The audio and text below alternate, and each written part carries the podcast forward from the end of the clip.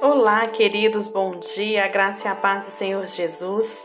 Estamos aqui para mais um devocional diário com Sara Camilo, hoje, dia 25 de maio de 2021.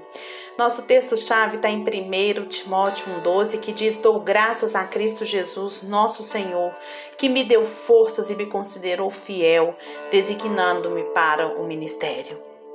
Hoje vamos falar da fidelidade, capacitação do fruto do Espírito em nós. A fidelidade, em algumas traduções, ela aparece como fé. Essa também é uma tradução correta do termo grego utilizado para fidelidade. Porém, devido à clara relação com a bondade e a benignidade citadas anteriormente por, pelo apóstolo Paulo no texto, a tradução que mais se encaixa ao contexto é de fidelidade ou lealdade. Analisando a própria carta aos Gálatas, nós podemos perceber que falta lealdade a muitos membros daquela igreja daquela comunidade cristã, não só para com Paulo, mas também para com o próprio evangelho. Assim, a fidelidade como fruto do espírito, ela não é apenas não se resume à lealdade para com homens, mas principalmente com a Deus e a sua vontade. É tão bom conhecer alguém fiel, não é? O fiel é alguém que a gente pode confiar sempre, alguém que é amigo, confidente, que te apoia nos seus objetivos quando quando é, esses são para o seu bem e te repreende quando você está errado. O amigo benigno e bondoso, amoroso, longânime, transmite paz, é manso, possui domínio próprio sobre os seus sentimentos e, e é alegre. Assim é o fiel, é aquele amigo fiel que você tem. Alguém assim não é fiel somente.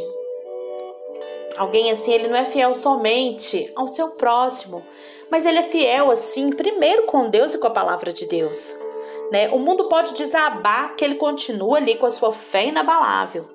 Ele pode ser comparado ao servo João, né, que seguiu Jesus até ali no Calvário. A própria palavra grega pistes, traduzida por fidelidade, significa fé, que é o nosso firme fundamento que nos mantém no caminho em direção a Deus. A fidelidade depende da fé, ela não age de forma individual. Nós devemos seguir, queridos, a fidelidade de Jó, que mesmo diante de tanta dor, em momento algum ele blasfemou contra o Senhor. Ele era fiel no muito, mas também ele foi fiel no pouco. Existem vários exemplos da palavra de Deus em que nós podemos nos apoiar para nos tornarmos fiéis, como Moisés, Davi, Ananias, Daniel e tantos outros. Em 1 Timóteo 1,12 está escrito Dou graças a Cristo Jesus, nosso Senhor, que, nos, me, que me deu força e me considerou fiel, designado para o ministério. Eu preciso perguntar: será que eu realmente preciso te perguntar se o fruto do Espírito é automático ou, se ele, ou ele se desenvolve?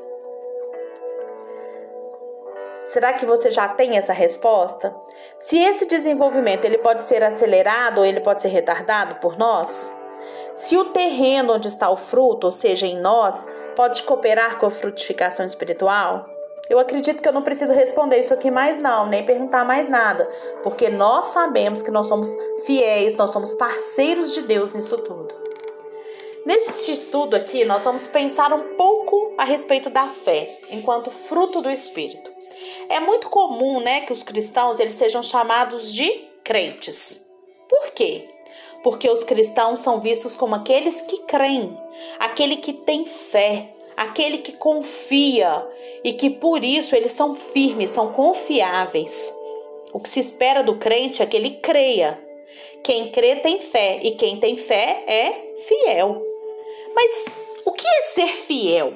Você consegue? Eu quero te perguntar aqui agora. Você consegue ou você tenta pelo menos ser fiel em tudo? O fruto do Espírito é fidelidade, está escrito lá em Gálatas 5:22. E esta fidelidade, ela está em nós. Entretanto, queridos, não é estranho o fato de constatarmos tanta decepção, né, que se aparentam nas, que, das pessoas que se aparentam ser amigas e aliadas. Não é estranho se a fidelidade está em nós? Gente, né, que diante das mudanças dos fatos acabam nos abandonando ou se omitem quando elas teriam dever de nos ajudar. É bom a gente lembrar que nós também falhamos com os outros. E que em dado momento também a gente não cumpre horário, a gente não paga uma dívida, a gente não faz o melhor na hora de servir ao Senhor. Não nos comprometemos, por exemplo, com os ensaios, né, na igreja, com os horários, com as pessoas. Você pode mesmo afirmar que você é um cristão fiel? Você confia mesmo em Deus a ponto de ser totalmente leal a Ele? Eu quero te perguntar nesse momento. A sua lealdade a Deus te leva à excelência? A sua dedicação a Deus é refletida no compromisso que você tem com as pessoas e com Ele? A palavra traduzida por fidelidade, pistes, né? É, na maioria dos casos em que ela ocorre no Novo Testamento, ela significa fé, que é confiança, entrega e obediências totais no que diz respeito a Cristo.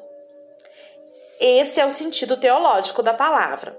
Mas aqui agora o seu sentido é ético tem o sentido de fé em Deus, traz o sentido de fidelidade a padrões da verdade ou no sentido de fidedignidade no trato com as pessoas. A palavra traduzida por fidelidade pode significar fé, confiança, certeza, compromisso, lealdade, confiabilidade, certo? Uma pessoa convicta e firme é firme. Quem é convicto é firme. E você sabe quem ela é porque ela é leal às suas convicções. Ela sabe quem ela é.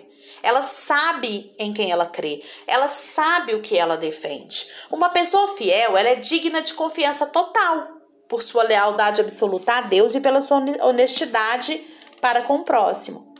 O fiel é corajoso, isso mesmo. E se precisa, ele confronta e não foge do diálogo. Ele é o que é. Ele não é camuflado nem dissimulado. Você pode contar com o fiel.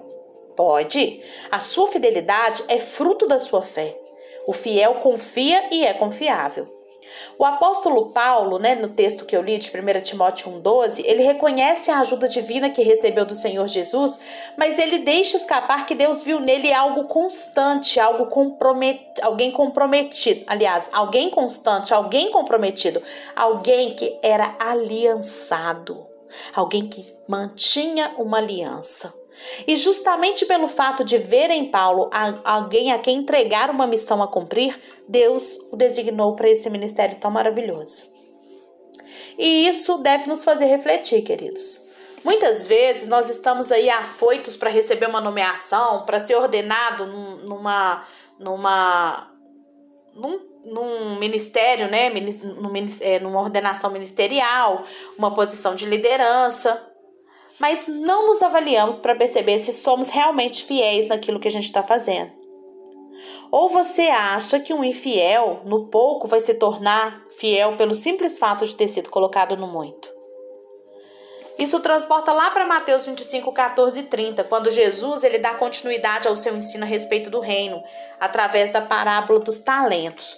Eu não vou aqui discutir a salvação, até porque não tem nem tempo para isso, né? Mas vale destacar que os homens que receberam cinco talentos, dois e um talento não foram avaliados pela sua capacidade ou pelo resultado do que fizeram Presta atenção nisso, eles foram, eles foram avaliados pela, pela sua fidelidade, pelo seu compromisso e pelo empenho no exercício do trabalho. Talvez, queridos, alguns de nós é, não temos percebido né, que não realizamos coisas grandes na vida porque a gente ainda não honra nos pequenos compromissos diários. Antes da gente ficar chateado com o chefe que não nos promoveu, né? Antes de, de acontecer isso, eu preciso verificar se eu sou dedicado enquanto a promoção não vem. Antes de ficar desiludido porque aquela menina ou aquele rapaz não quis me namorar, eu preciso ver se eu não me empenhei para ser uma boa companhia, se eu realmente me empenhei para ser uma boa companhia, confiável para dividir uma longa uma vida ao longo dos anos. Antes de me entristecer por aquela vitória que não veio, eu preciso pensar se eu realmente me comprometi com o treinamento rígido e com a luta árdua necessária para conquistar aquela vitória. A verdadeira liberdade em Cristo é possível pela frutificação espiritual das virtudes cristãs em nosso viver diário.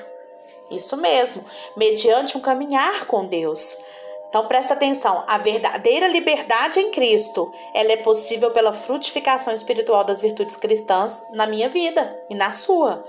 Então é importante a criação de hábitos de fidelidade e simplesmente não ficar aspirando, desejando por uma fidelidade em nossas vidas. Como a gente já sabe, essa criação de hábito, ela se faz né, mediante a exposição dos nossos corações e mentes à ação sobrenatural do Espírito Santo em nossa caminhada com Deus. Enquanto a gente segue os passos do nosso Senhor Jesus, nós estamos sendo aperfeiçoados. Que tal então a gente começar a manter uma jornada de fidelidade, honrando os nossos compromissos? Que o nosso sim seja um sim confiável. Que quando você falar sim, todo mundo confie no seu sim. Da mesma maneira que quando você falar não, todo mundo confie no seu não. Tá lá em Mateus 5,37, né? Seja o seu sim, sim, o seu não, não. Que passar disso vem do maligno.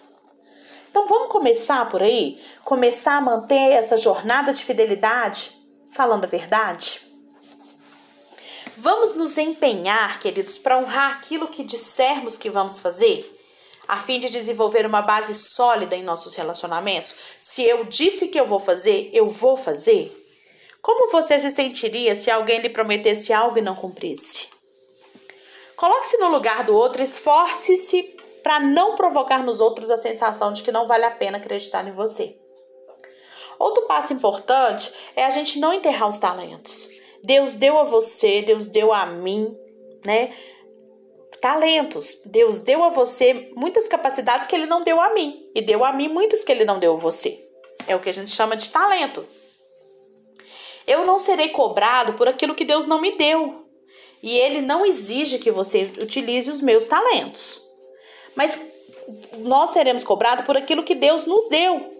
E vai ser exigido os talentos que nos foram dados. Então, quando nós deixamos de fazer aquilo que podemos fazer, nós estamos sendo infiéis a Deus né, que nos confiou algo e nós não estamos, nós estamos retendo aquilo e deixando de abençoar as outras pessoas, como está lá em 1 Pedro 4,10. Vamos pensar em quantas pessoas seriam abençoadas pelos nossos talentos. Todos sabem que a nossa vida nessa terra ela se dá num espaço de tempo. Concordam? Logo, a gente precisa cuidar do tempo de vida que nós temos com todo o cuidado possível. Efésios 5, 15 e 16. Não tem como ser fiel a Deus, ao cônjuge, aos filhos, aos pais, à empresa onde você trabalha, à igreja onde você serve, sem a administração de prioridades, considerando que não temos como controlar o tempo. Só podemos controlar o nosso comportamento no fluxo do tempo. Que tal então você aproveitar cada oportunidade que você tem para ser fiel, para ser leal a Deus e às pessoas com que você tem se comprometido? Olha só, eu vi esses dias um filme, é, Um Lindo Dia na Vizinhança, e o protagonista do filme falou uma frase que mexeu muito comigo. Ele estava no telefone com um jornalista estressado, que com aquela correria, e ele declara para o jornalista que naquele momento a pessoa mais importante que ele tava, que ele tinha na vida era o jornalista, porque ele estava falando com ele. Isso trouxe uma reflexão muito grande para minha vida, porque às vezes nós estamos fazendo um milhão de coisas e não estamos valorizando aquilo que nós temos. Nós reclamamos da escassez do tempo, nós reclamamos de, da, da, da, do dia passar rápido, e a gente não valoriza aquilo que a gente tem, a oportunidade de ter durante o dia. Pensa nisso. Aproveite cada oportunidade para ser leal a Deus e às pessoas que você tem compromisso. Assim como nós precisamos ser fiéis nos relacionamentos, no emprego dos nossos talentos, no modo com que a gente lida com o tempo, nós também precisamos ser fiéis, gente, com uma outra questão, no uso do nosso dinheiro. A gente sabe que o apelo do consumo é muito grande e que isso contribui para o endividamento. Mas se a gente crê em Deus, Ele é o Senhor dos nossos recursos financeiros também. E nós precisamos honrar os nossos compromissos financeiros, dando a César o que é de César e a Deus o que é de Deus, como está lá em Mateus 22, 21. Então, valorize isso também. Pare de olhar para a sua vida financeira como pouco mas valorize aquilo que você tem e agradeça. porque aí virá a multiplicação. E por último, persiga uma vida de, excelência. Não é fácil sair da mediocridade que a zona de conforto nos oferece. A excelência, ela requer de nós empenho e desempenho. Porém, se a gente se comprometer com a excelência, nós vamos ser mais fiéis no trato com as pessoas e elas perceberão quando realmente a gente não puder ajudá-las, porque elas vão saber que de fato, né, nós sempre somos dedicados e responsáveis, mas que naquele momento a gente não tem como ajudar. Então as pessoas não vão duvidar. Não espere ser promovido para ser o melhor funcionário. Seja fiel no pouco Lucas 16, 10. Cuide bem daquilo que lhe emprestam ou lhe alugam, tratando com zelo que você gostaria que as pessoas tratassem aquilo que é seu. Lucas 16, 12. Lembre-se de que somos cristãos. Amém? E cristãos ou pequenos cristos nessa terra. Logo, gente, a gente está aqui para fazer tudo o que a gente tem de, de fazer seja em palavra, seja em ação, em nome de Jesus, como está lá em Colossenses 3,17. Pare um minutinho e pense: o que você vai fazer a partir de hoje para se tornar mais confiante?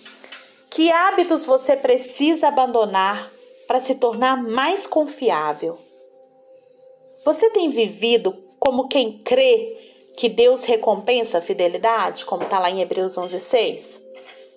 Faça essa reflexão. Pense sobre isso. Mude.